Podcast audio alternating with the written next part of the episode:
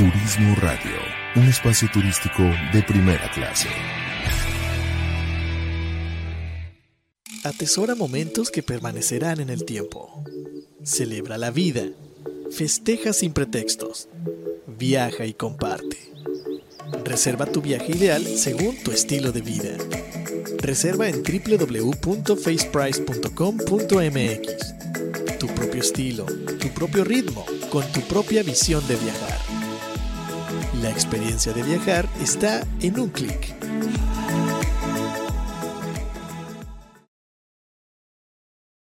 Fundación Ahora es tiempo de ayudar promueve a través de la unión de la sociedad el desarrollo, el mejoramiento e integración social a través de diferentes programas. Conócelos en www.fundacionatd.org. Usamos siempre el hashtag Yo me uno, porque el cambio solo lo podemos hacer si nos unimos. Fundación Ahora es tiempo de ayudar. Un espacio elegido por el gran hacedor. Para compartir ideas pensamientos, poesía, diálogos. Pero sobre todo para ayudarte a descubrir tu verdadero yo. Despierta. La tribu de Barak. Bienvenido.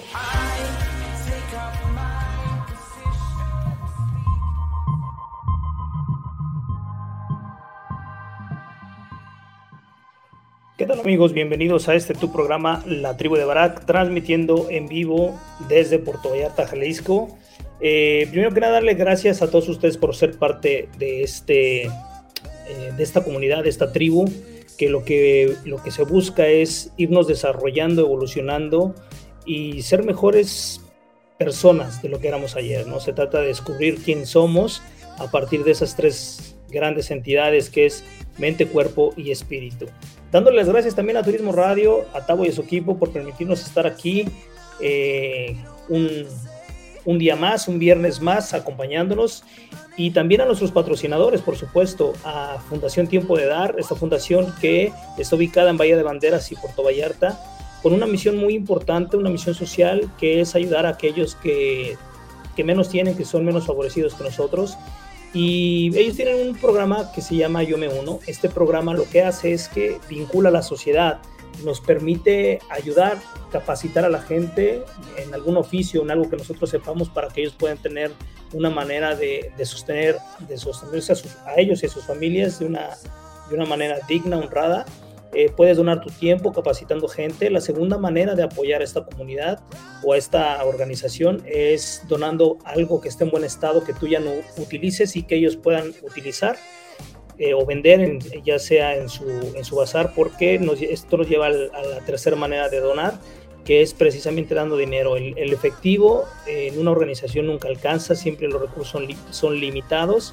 y bueno, es una parte eh, que también nosotros si no tenemos el tiempo para poderlo donar, si no tenemos algo que no estemos ocupando, pero tenemos efectivo, también lo puedes donar, puede ser deducible de impuestos si así lo, requieres y lo necesitas. Entonces, chécate su página Fundación ATD o en, Facebook o fíjate o chécate también aquí en Turismo Radio. Eh, también hay información acerca de la fundación, donde contactarlos y cómo hacer eh, tus donativos o cómo pertenecer eh, a esta gran organización. Nuestro siguiente patrocinador, faceprice.com.mx, agencia en línea, una agencia ubicada aquí en, Puerto Vallarta y Bahía de Banderas, especializada en el estilo de viaje.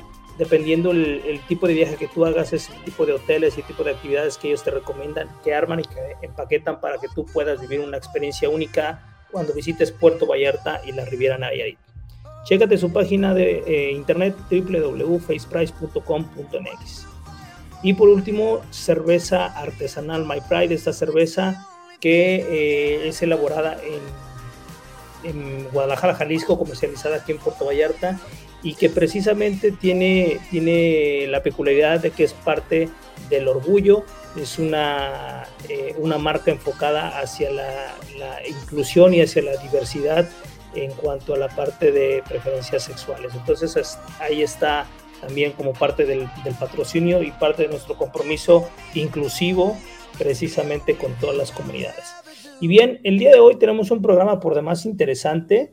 Eh, que me gustaría eh, compartir con ustedes y estamos hablando de, eh, le, titulamos Presos de la Pornografía, un título de entrada atractivo, de entrada a veces al escuchar la palabra pornografía nos vienen muchas cosas a la memoria y esas cosas que nos vienen a la memoria no necesariamente son las mejores porque desde un, desde un techo moral eh, excluimos y estigmatizamos cosas. El día de hoy me gustaría ir derribando algunos mitos eh, en el sentido de qué tan profundo está nuestra sociedad, qué tan, qué, qué tan, uh, qué tanto daño genera eh, a nivel individual y a nivel social. Entonces quiero abordarlo desde diferentes ángulos. He recopilado una serie de datos que creo que van a ser de, interés para ti. Vamos a irnos con un, con un pequeño corte para preparar el programa. Eh, esta, esta primer rola la, me la acabo de encontrar, está padrísima y se llama eh, Agonizando de Pavel, de Pavel Núñez, eh, un dominicano que canta muy padre, ojalá te guste. La ponemos y regresamos para continuar con el programa. Así es que nos vamos.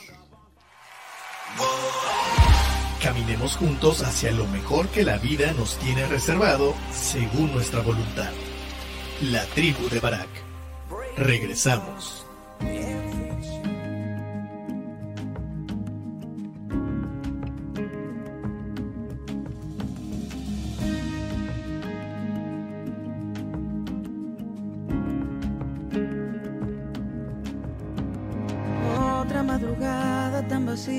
Como la anterior.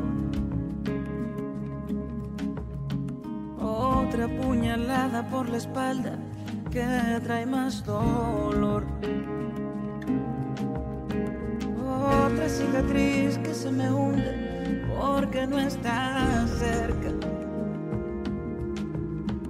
Viene la esperanza de que vuelves, pero no regresas.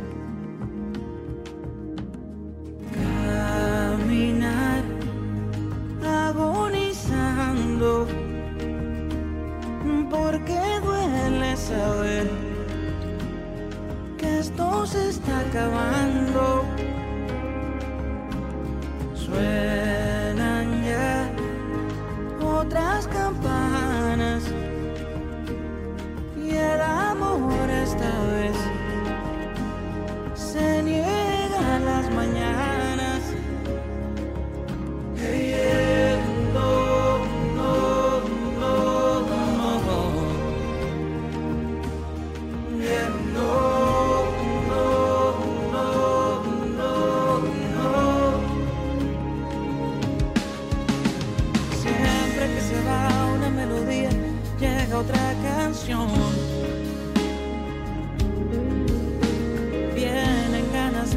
cantarlas, trae tu nombre al sol.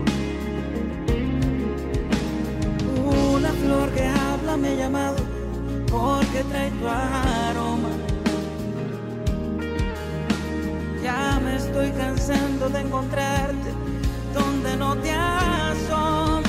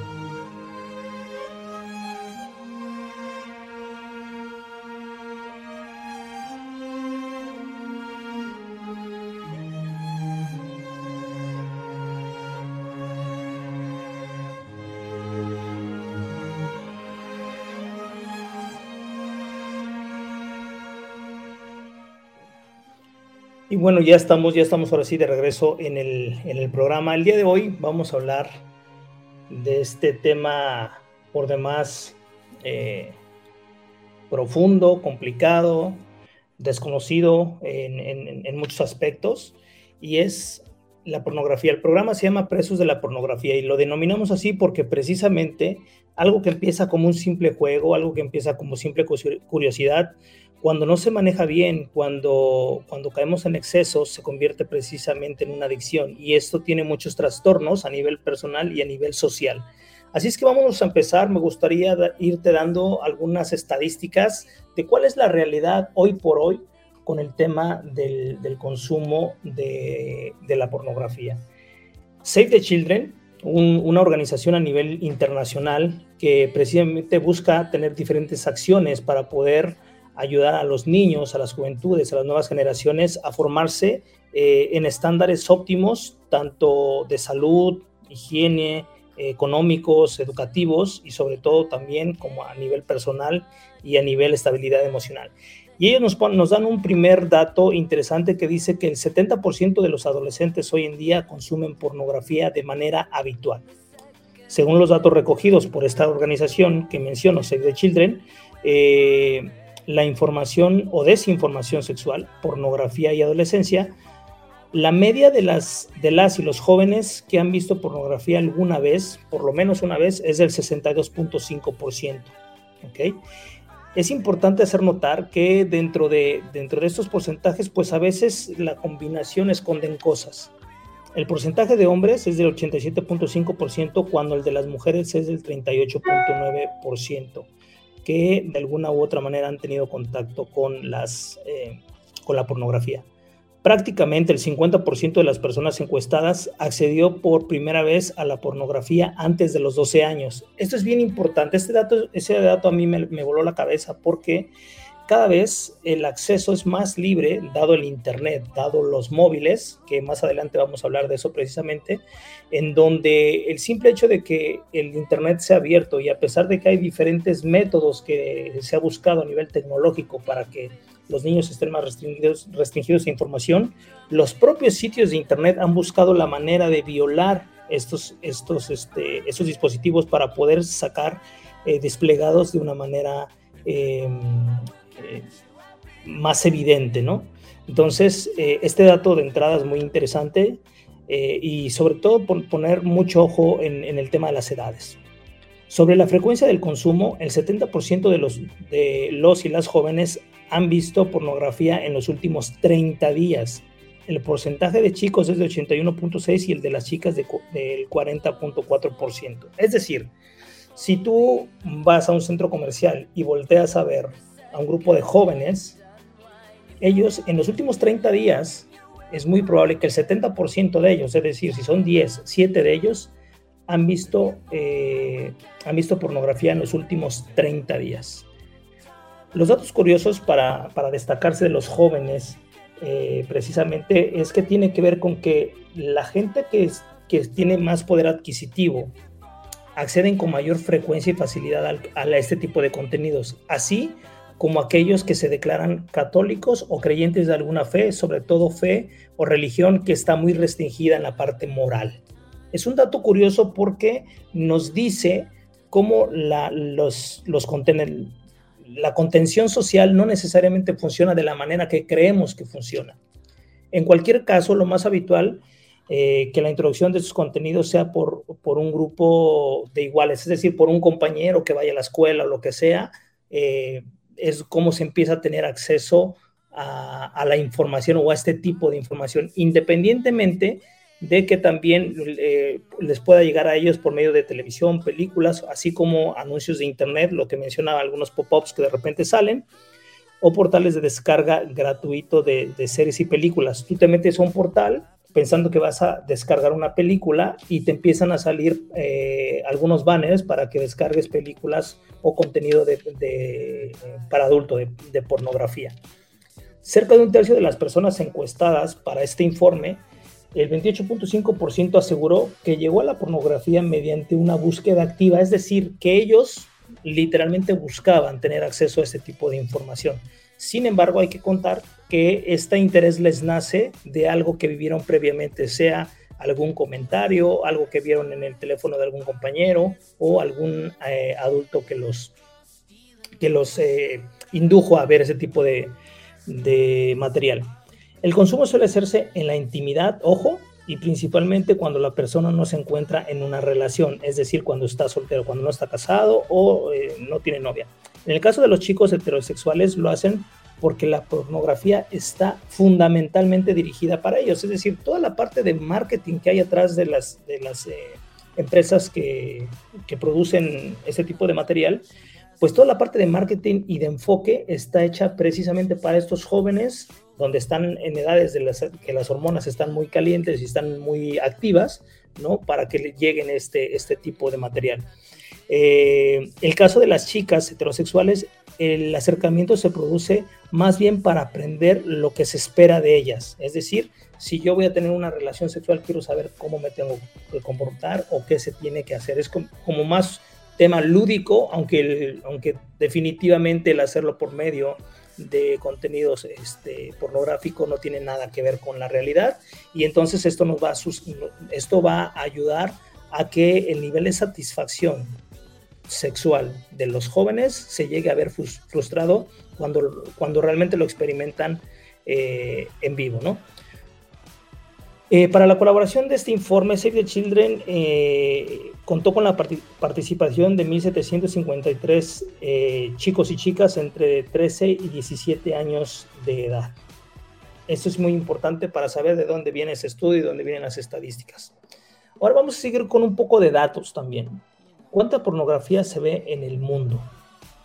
Fíjate, a partir de que tenemos un teléfono móvil, de que hay internet, y hay un plan de datos y con el encierro del coronavirus o el COVID-19, esto vino a disparar enormemente el consumo de pornografía y ahí te van unos datos. Eh, la organización de, um, que hace búsquedas de cuáles son las páginas más, eh, más visitadas por el mundo, eh, hace una recopilación de cuáles son los, eh, los sitios más visitados, ¿no? En todo sentido. Y nos encontramos con que en el 2016 eh, se publicó una clasificación de las 300 páginas más visitadas en el mundo. Tal como se recogió, los webs fueron las más beneficiadas por el acceso que se estaba empezando a producir desde los dispositivos eh, diferentes móviles y la computadora. Xvideos ya en ese entonces amasaba un 60% del tráfico proveniente del teléfono y alcanzaba la posición número 18. Por otro lado, Pornhub, de los gigantes de la industria de, la pornografía, pasó del lugar 38 al lugar 23, superando entidades de renombre como eBay, MSN y Netflix.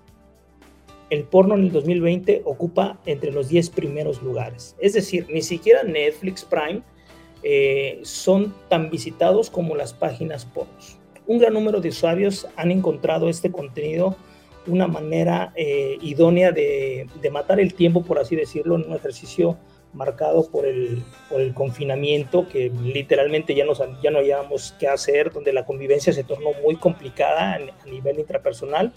Y de acuerdo con el portal de SimilarWeb, entre las 50 páginas más concurridas en el 2020, dos dedicadas al porno han alcanzado en el top 10, que son Xvideo en el lugar número 9 y Pornhub con la calificación número 10. Por detrás de plataformas de redes sociales más mediáticas, entre las que se encuentran Google, YouTube, Facebook, Twitter, Instagram, entre otras. También dedicadas a la, entre otras, perdón. También dedicadas a la pornografía y famosas en España se colocan en el 17, en el 20, en el puesto 14, perdón, es xnxx.com y en el lugar 27 xhamster.com. Eh, más o menos así está el tema de la pornografía, es decir, la pornografía está muy activa eh, en todos los niveles. Empezamos hablando de jóvenes, pero literalmente esto eh, es transgeneracional, empieza, como, vimos, desde los 12 años en adelante, y llega en, algún momento en que se vuelve parte de la vida de un adulto, aun cuando éste tenga pareja, porque se convierte literalmente en una adicción y es a donde llegamos precisamente al término que empecé, con, el que, con el que empecé a, hacer el ejercicio, a hacer la plática, y tiene que ver con que nos convertimos en presos de la, de la pornografía. Es algo muy interesante y quiero hacer un, alto acá para, para hacer una, una breve reflexión. El programa La Tribu de Barak está pensado en, la, en, llevar información de interés, información que te pueda ayudar a crecer eh, como persona y así como creces como persona, seguramente crecerás como profesionista, como padre de familia, como hijo, eh, como ser humano, como, como parte de la sociedad. Y es interesante cómo cada uno de nosotros, si, nos, si, lo, si lo pensamos en primera persona, si alguien viene y de la nada te pregunta si tú consumes pornografía, es muy probable que por vergüenza, que por pena o que por lo que sea, aunque la hayas visto alguna vez en tu vida o aunque lo hagas recurrentemente, lo niegues. ¿Por qué? Porque a nivel estigma social está muy mal visto y nos hace ver como alguien degenerado, depravado y con, con problemas mentales. Si bien es cierto que esto a nivel moral no tiene, no, es, no tiene como mucha buena prensa, la parte a nivel de salud mental sí que nos genera grandes problemas, o sí que, sí que genera grandes problemas el consumo y el abuso, sobre todo de pornografía. Y es aquí donde me gustaría que abriéramos nuestra mente y que te pongas a pensar en las veces que tú tuviste acceso a pornografía o si tú eres de una de las personas que, que recurrentemente ve pornografía y hagamos una... Eh, una reflexión más allá de la parte moral o moralina que, tiene que ver con, el estigma social, vamos a verlo desde la parte de salud mental y de la parte no solamente de salud mental, sino de salud, de cómo afecta nuestro cuerpo y el por qué. Este es el enfoque más importante que yo quiero traerte el día de hoy eh, en el programa, porque eh, tú no sabes si alguno de tus hijos, incluyendo mujeres, eh, ha tenido acercamiento con pornografía, o la ha visto o la ve recurrentemente o poco a poco está cayendo en una adicción y esto es como alguna adicción a alguna sustancia porque en nuestro cerebro precisamente se genera dopamina y el exceso de dopamina nos, nos pide más dopamina y esto se vuelve como una, eh, una bolita de nieve que cada vez es más y más y no nos satisface nada. Entonces vamos a ir para allá, pero es muy importante que, que trates de quitar tus prejuicios y escuches con plena atención la información que yo quiero compartir contigo en esta mañana. Los efectos que tiene el, cerebro al consumir pornografía. Si bien la ciencia está dando a muchos pasos hacia la investigación de las consecuencias neurológicas del consumo del, porno, está claro que la salud mental y la actividad sexual en, en, su en su salud, por así decirlo, los efectos son sumamente negativos, entre los que se pueden identificar la depresión y la disfunción eréctil. Eso es muy importante porque son los dos grandes íconos o los dos grandes problemas sociales que se están viendo relacionados con la pornografía, la depresión y la disfunción eréctil. Y vamos para allá poco a poco. Las características de los videos pornográficos disparan la plasticidad, que es la capacidad del cerebro para cambiar y adaptarse a una experiencia determinada. Es decir, em, la creación de películas pornográficas o de material pornográfico em, tiene muchas limitantes y esas limitantes poco a poco las han ido eh, como tratando de quebrar precisamente para que siga siendo atractiva o atraiga más a las personas. ¿Por qué? Porque las, las relaciones sexuales entre un hombre y una mujer son las que son y por más posturas que pongas son las que son. Entonces empiezan a meter ciertas cosas adicionales, empieza a haber interacción entre dos hombres y una mujer, o entre dos mujeres y un hombre, o entre dos y dos, o empiezan a hacer pornografías, o de repente empiezan a meter juguetes sexuales, o de repente empiezan a meter escenarios al aire libre, y empiezan a jugar con una serie de situaciones, circunstancias y objetivos diferentes, entre ellos se recurre mucho ya, ahora es demasiado común, tristemente, lo digo con mucha tristeza, la, la, pedofilia, la zoofilia eh, y en algunos casos la necrofilia. Entonces, eh, los límites cada vez se van rompiendo y es por eso que nuestra mente, a pesar de, todavía estar contrayendo, le sigue generando dopamina en nuestro cerebro y esto nos sigue pidiendo más de eso que estoy viendo. Esto que acabo de mencionar, combinado con la accesibilidad y el anonimato que proporciona un teléfono celular, son el cóctel infalible para que esto, lejos de que pare, vaya creciendo cada vez más. Las secuelas del consumo porno a lo largo, eh, en el largo plazo, el porno parece provocar disfunciones sexuales, especialmente en la forma de incapacidad para seguir las erecciones o para alcanzar el orgasmo y mantener relaciones con otra persona. ¿Por qué? Eh, nuestro cerebro al, tener ese acceso directo a, la pornografía por medio de lo que estamos viendo, eh, hace como un, como un shortcut, como un bypass directo que eh, la recompensa la vamos a tener mucho antes de hacer todo un proceso romántico, erótico, este, intersubjetivo, amoroso, cariñoso.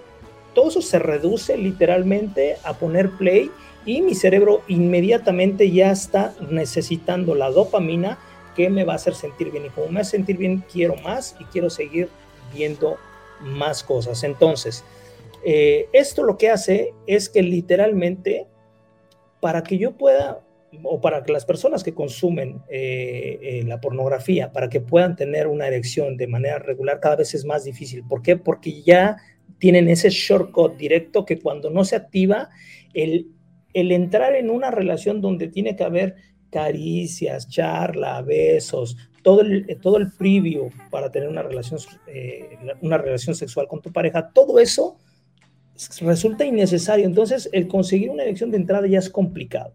Luego, partiendo de, eso mismo, eh, el placer de lo que tú, de lo que en la mente se genera al ser adicto a la pornografía, tiene muchas formas, mismas que no se van a cumplir en la realidad. Y como no se van a cumplir en la realidad y no puedo emular el mismo tipo de orgasmos que parecieran tener en las películas pornográficas, entonces como yo no lo puedo emular o la persona no lo puede emular, lo que pasa es que para alcanzar el, orgasmo cada vez es más y más y más difícil, ¿no?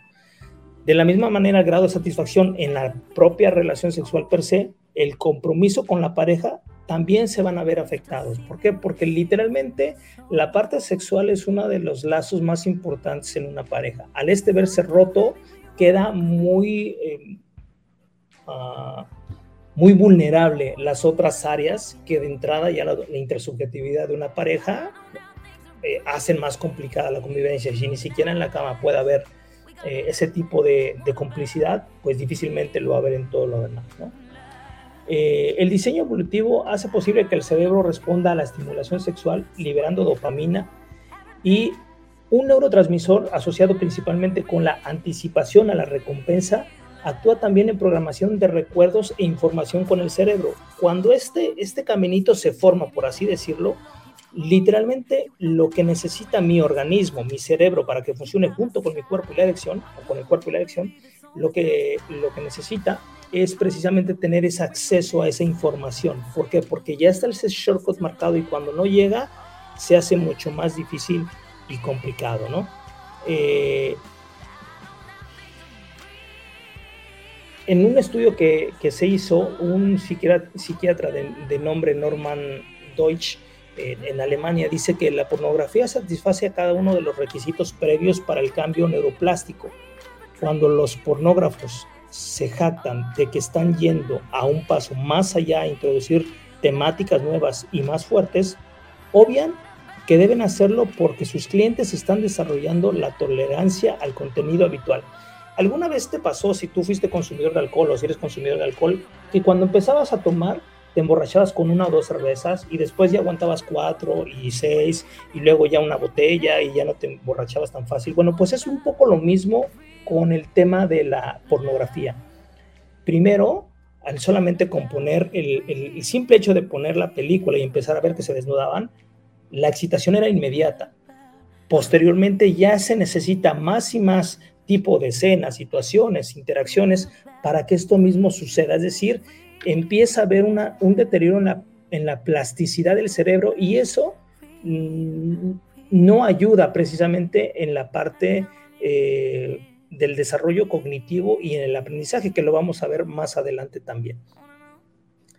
Las escenas que pueden ver el porno, como ocurre en las sustancias adictivas, son eh, desencadenantes hiperestimulantes, es decir, no, no van increciendo de una manera natural, sino nos llegan de golpe y de golpe se descarga la dopamina, la dopamina y de golpe se obtiene la recompensa. Esto no es de una manera normal y entonces nuestra manera de recibir esas sensaciones se vuelven anormales, por así decirlo, ¿no? Este es el motivo por el cual los consumidores de pornografía experimentan dificultades para excitarse en compañía de alguna pareja digamos, literalmente una pareja en, vivo y a todo color, ¿no? Pero vamos, vamos más allá de las disfunciones. La desensibilización de nuestro circuito de recompensa, lo que hablábamos del cerebro, en las bases de desarrollo de disfunciones sexuales, pero las repercusiones van más allá de lo que estábamos platicando, de la parte del cerebro y de la parte de la no excitación y de la parte de no tener, eh, de no poder tener orgasmos como se pudiera tener de una manera regular, por así decirlo. Los estudios elaborados demuestran que las alteraciones en la transmisión de dopamina pueden eh, facilitar la depresión y la ansiedad. Los resultados obtenidos indican que los consumidores de pornografía manifiestan más síntomas depresivos, una menor calidad de vida y una salud mental más pobre que aquellos que no ven porno. Fíjate lo importante y lo decisivo que puede ser el, abuso, el uso y el abuso de la pornografía. Los resultados, voy a repetirlo, los resultados obtenidos indican que los consumidores de pornografía manifiestan más síntomas depresivos, una mayor calidad de vida y una salud mental más pobre que aquellos que no la ven. Es ahí donde es muy importante saber que, que esto más allá de la parte moral, de si está bien o mal moralmente, literalmente es es una arma que, está, que, este, que la, gente que la usa se está poniendo en la cabeza, en su cuerpo, porque su calidad de vida se va a ir empobreciendo de una manera eh, drástica porque precisamente empieza de adentro hacia afuera, es decir, del cerebro hacia afuera, hacia nuestras emociones, hacia la parte en que se concibe y se percibe el mundo, el autoconcepto se empieza a derrumbar y no, y no permite podernos ver literalmente como somos más allá de ese proceso sistemático en el cual nos vamos involucrando al tener la accesibilidad del uso y abuso de la pornografía. Otro de los hallazgos concluyentes de este estudio es la necesidad de un consumo cada vez mayor en los usuarios compulsivos, incluso aunque no disfruten lo que ven. Es decir, hay, hay un tipo de, de persona sobre todo personas que son eh, eso, que son compulsivas, que pueden tener incluso un, síndrome eh, obsesivo compulsivo, que se vuelve una necesidad literalmente solamente por hacerlo, por sentir los efectos en su cerebro más allá de que disfruten realmente lo que ven. Incluso lo que ven puede llegar a ser ofensivo a sus ojos, sin embargo, ya está, ya está, su cerebro ya, ya fue apoderado por las sensaciones y por las emociones que le causan este tipo de contenido, más allá de que lo disfruten o no.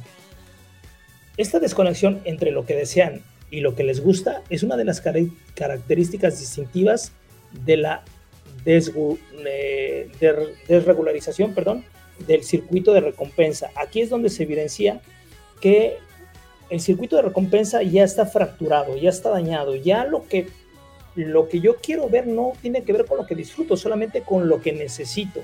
Y esa parte ya nos va a presentar problemas más adelante de, en, la parte de, la, eh, de, los, de los hábitos y de las cosas que incluso se hacen para poder estar cada vez más tiempo haciendo uso de la pornografía. Siguiendo esta misma línea de investigación, los expertos del Instituto Max Planck de Berlín descubrieron que al elevar el consumo de porno en un sujeto, la activación cerebral era, era menos intensa al exponerlo a imágenes pornográficas convencionales, lo cual explica por qué los usuarios tienden a explorar gradualmente tipos de pornografía cada vez, cada vez más alejados de lo habitual. ¿Recuerdan lo que hablábamos al inicio? Que, que cada vez la necesidad va siendo mayor que si bien es cierto que a mí, eh, digamos que yo era ajeno a, la pornografía, me acerco a verla, Y mientras más permanezca viendo ese tipo de contenido, más mi cuerpo va a necesitar. Y más las barreras contencionales se van a ir derrumbando o las va a ir derrumbando mi necesidad o la necesidad de, de que sea más intenso y más profundo el placer de lo que está sintiendo mi cuerpo al ver eso. Los datos recabados por Pornhub revelan que el sexo convencional cada vez interesa menos a los consumidores. Consumidores, claro, porque mientras más tiempo permanecen, la parte normal, lo que denominamos normal, cada vez va siendo más aburridos para los consumidores, lo que sustituye por temáticas como el incesto o la violencia.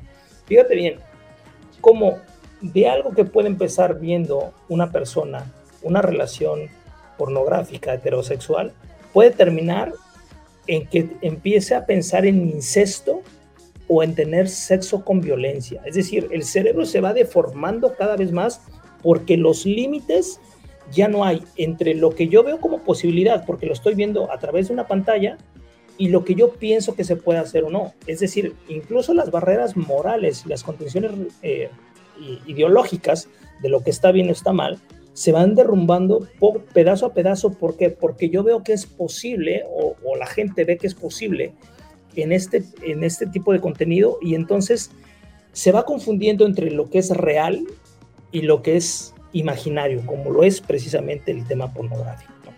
La perturbación de la violencia sexual es especialmente preocupante, ya que podría influir directamente en estadísticas de episodios violentos en la vida real esto no es un podría, esto es una, es una de las explicaciones de la violencia intrafamiliar y también a nivel noviazgo. Mucho ojo, ¿eh? Mucho ojo. Si tú tienes un hijo o una hija adolescente, mucho ojo con sus comportamientos en el noviazgo. Parte de la violencia que se empieza a gestar en el cerebro de un adolescente es porque empieza a ver que hay cosas que son normales y que dan por sentado que así deberían ser. Cuando no hay una documentación, cuando no hay una plática directa, explícita, sin tabúes con los jóvenes, es más fácil que caigan en estos sentidos. Aún teniéndolas, puede ser que los jóvenes caigan. El problema no es que caigan o que lo vean, porque yo no, no entiendo que ese sea el problema. Lo que entiendo es cuando, cuando el hacerlo se convierte en algo frecuente o muy frecuente o que literalmente eh, saca de contexto y de control los, la manera de pensar del, del, joven o de la persona que lo, que lo está haciendo, ¿no? Eh, en las áreas del cerebro que se activan cuando alguien está viendo porno son las mismas que cuando se, se practica el sexo, aunque no se esté practicando. Eh, un profesor de psiquiatría llamado Marco Lacomoni en la Universidad de California él hace una conjetura que dice que la probabilidad de que estos sistemas posean potencialmente de estimular el comportamiento violento, el mecanismo imitador del cerebro indica que nos eh, que vemos influenciados automáticamente por todo aquello que percibimos, por lo que cabe la posibilidad de que exista un mecanismo neurológico que contagie la conducta violenta. Recuerda que nosotros como seres humanos eh, tenemos algo que se llama las células espejo que es lo que nos permiten ser empáticos con los demás. Bueno, esas células espejo precisamente también nos ayudan a internamente intelectualizamos usos y costumbres de los demás para poder encajar. Bueno, cuando, cuando se tiene con tal frecuencia un acceso directo a lo que es el, el uso y abuso de la información eh, de contenido pornográfico, vamos a se va interiorizando ese tipo de acciones y de maneras de interactuar, sobre todo en un entorno muy específico, que el entorno es una experiencia sexual. Y, algo que yo, eh, que yo puedo tachar a priori como algo que no es posible, cuando se tiene frecuentemente acceso a este tipo de información, se llega a normalizar, ya que el ser humano es especialista en normalizar las cosas, entonces se empieza a normalizar y se, se vuelve uno propenso a poder o a querer dar. ¿Por qué? Porque empezamos a entender ese status quo de que así es como se tiene que hacer para realmente poder sentir el placer que yo veo que se siente o que los actores de porno me dicen que se siente. Se nos olvida, se olvida que los actores hacen eso, están actuando. Lo que se ve en una película pornográfica es literalmente mentira, no es, no es verdad. Eh, ¿Qué efectos tiene la pornografía en el cerebro? Estuvimos hablando un poco de esto. Eh, el consumo de la pornografía tiene un importante impacto sobre lo que se concibe en las relaciones sexuales, sobre todo entre los más jóvenes, ya que hay menos experiencia real de lo que es tener una relación sexual y su, su mente está más propensa a, a, entender cosas y a buscar nuevas maneras de entender eso precisamente que se desconoce. La visualización de contenidos sexuales explícitos de forma continua, continua ha sido relacionada con problemas de aprendizaje y pérdidas de memoria.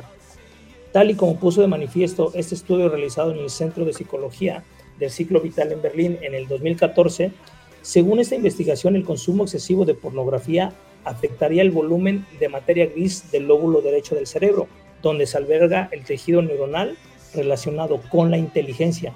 Por tanto, esta reducción de la materia gris podría afectar funciones como el aprendizaje y la memoria. Es decir, el foco atencional se va fragmentando cada vez con el uso, precisamente por la disminución de materia gris en el lóbulo derecho, y es ahí donde el aprendizaje como tal, los jóvenes les va a costar más trabajo ir a la universidad o a la preparatoria y aprender y también recordar cosas. ¿Por qué? Porque el foco atencional se va fragmentando cada vez más. La, la disminución de la actividad frontal y otras alteraciones cerebrales provocan disminución del rendimiento cognitivo por dificultad para mantener la atención y concentrarse o memorizar contenidos, lo que interfiere sustancialmente con el proceso de aprendizaje en adolescentes y jóvenes. El sector, del, el sector de edad del consumo es amplio, muy amplio, desde los 12 hasta los 60 años más o menos es, es donde está el, el margen de consumo de pornografía.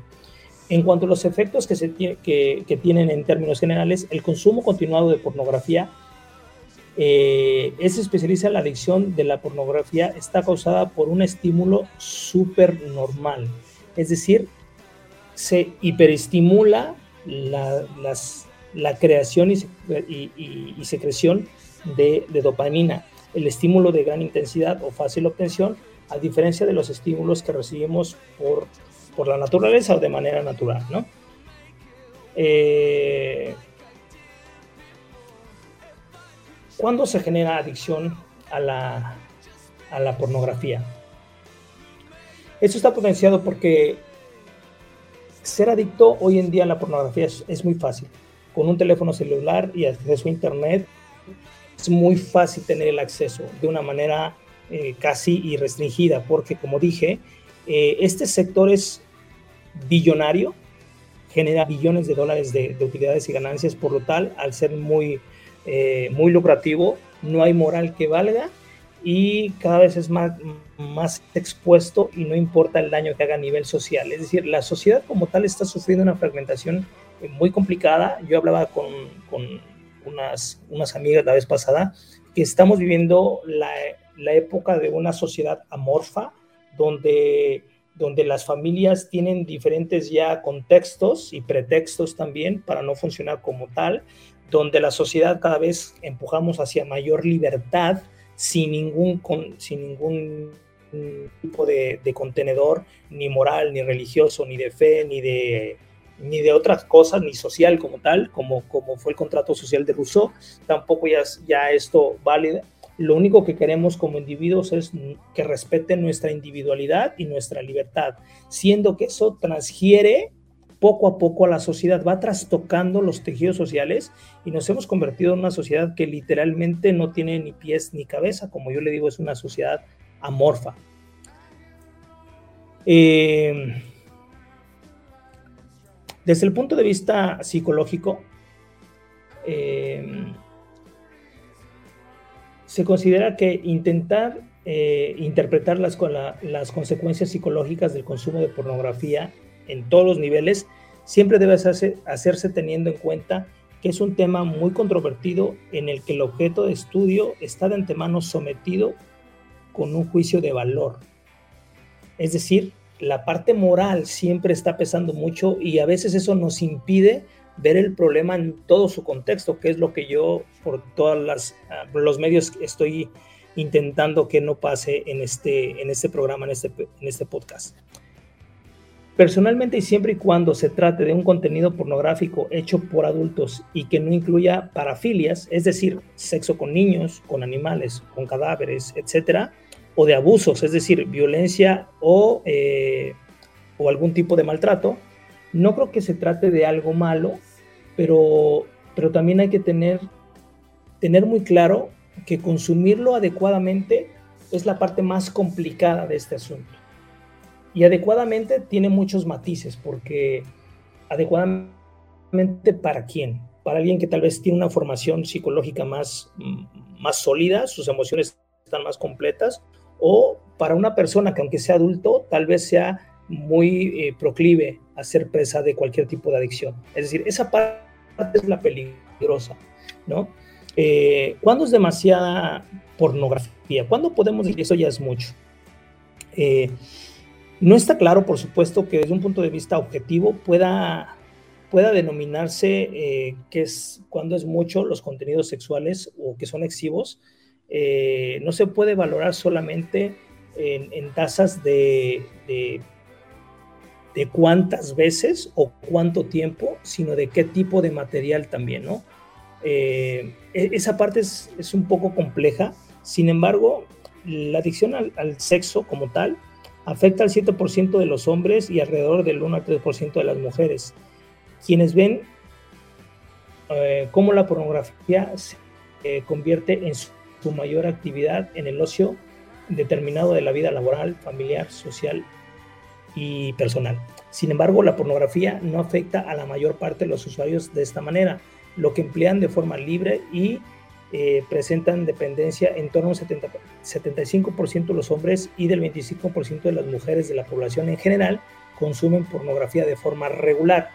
Dígase regular una o dos veces al mes. En cuanto las se pueden generar esta adicción desde el punto de vista psiquiátrico apunta a que intervienen distintos factores genéticos, familiares y culturales. Aquí me gustaría eh, que entendamos o explicar algo. Dice, dice parte de este texto.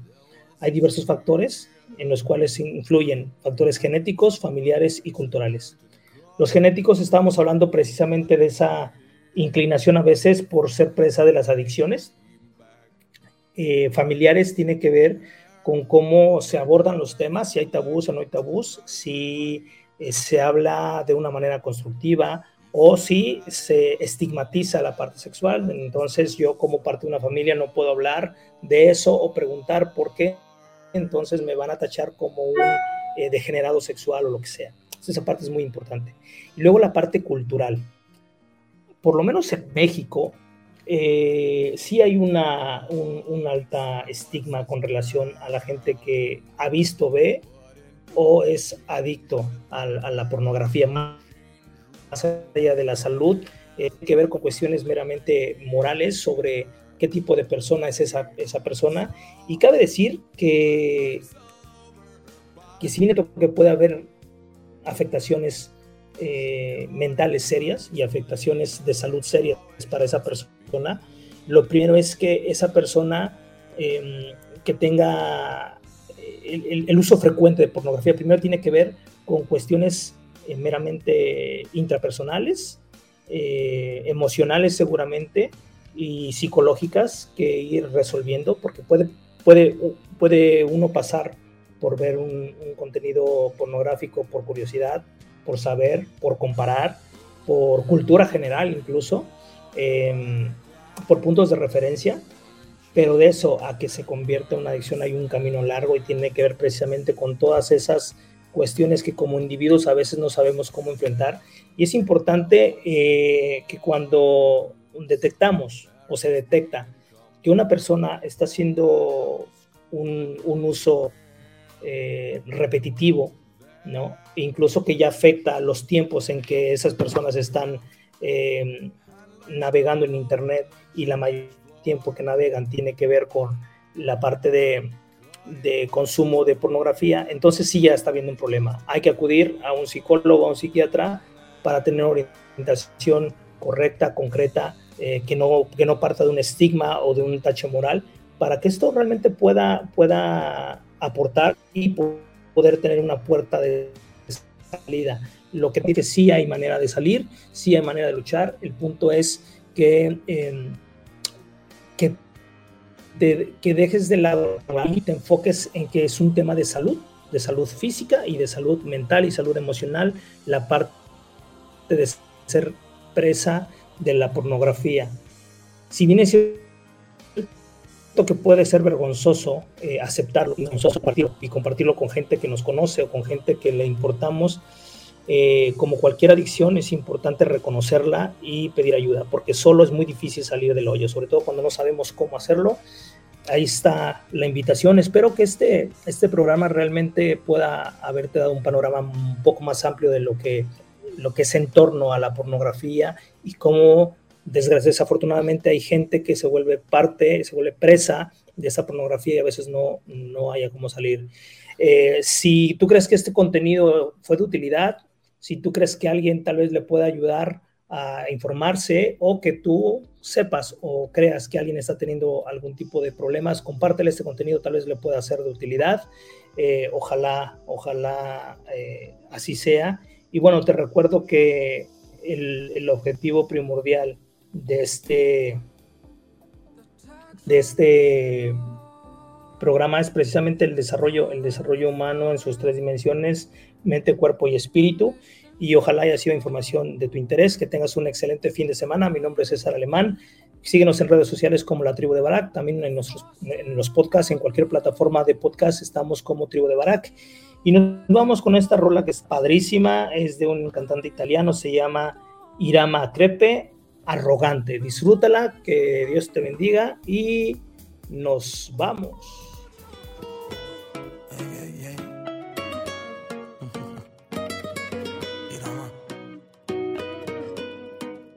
Sono stato troppo crudo, come un taglio con il sale. Ma la voglia che ho di prenderti e di farti mia non mi fa ragionare. E mi hai detto come chiuso, sono stanco di aspettare. Ma se la bocca è fatta per tradire, il cuore per restare.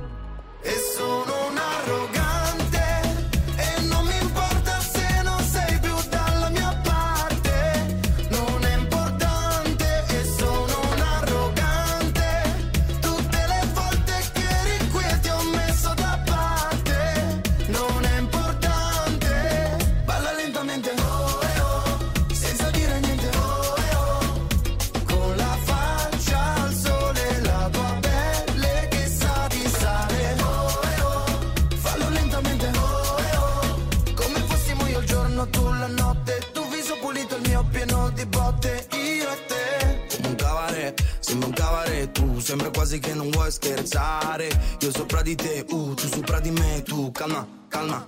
Ehi, come Mona Lisa, ma con la mia camicia Mi ricordo la tua amica, sembra una calamita. Ora laccia la cintura che entriamo nella mia vita Ti riporto a casa dopo che ti ho servita. Dai, vieni più vicino, si muove col bacino La mano tra i capelli, se ancora ancora.